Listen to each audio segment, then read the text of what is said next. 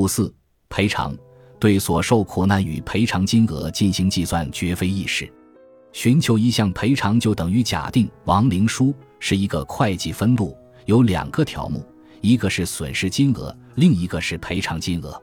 赔偿既不容易达到，也不是最终目的。看看危地马拉的情况，戴安娜·奈尔森所撰写的标题为“清算”的文章列出了行动指南。要求对联合果品公司长期霸占危地马拉廉价香蕉市场所导致的战争，以及该公司对土地改革危机所采取的措施追责。后者导致了中情局人事巨变。奈尔森长期以来跟踪报道，要求问责与赔偿事宜，最终导致对方以战争罪支付债务，用其中的一部分钱成立了植树基金。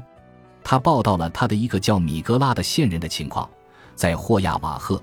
米格拉的丈夫得到了一些赔偿金，但她并没有种树。她很愤怒，因为她丈夫把钱花在了别的女人身上，却不帮他们的小儿子去美国。从另一方面看，这证明赔偿毫无用处，也证明当一切都需改变时，只改变其中一件事情是没有希望的。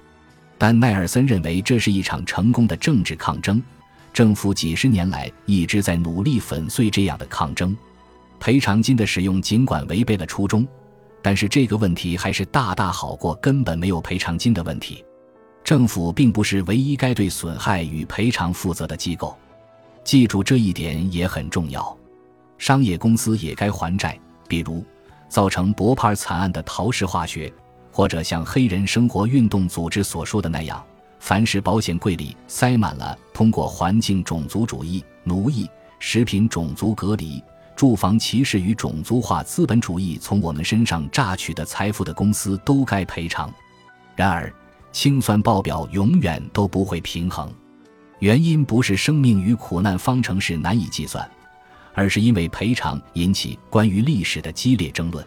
没有一个元年可以作为由于奴役、征服以及阶级战争而导致的伤亡人数计算的基点。最后。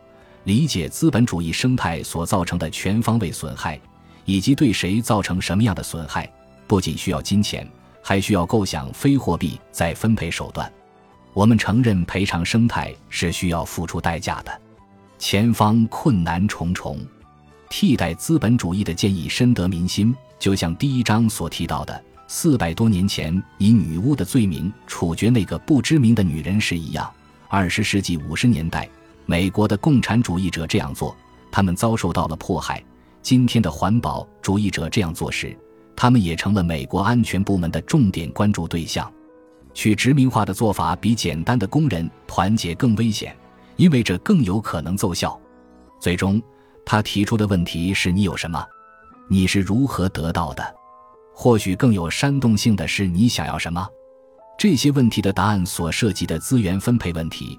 与市场资本主义毫无关系。当然，市场决定资源分配，但我们想要的是非常不同的再分配形式。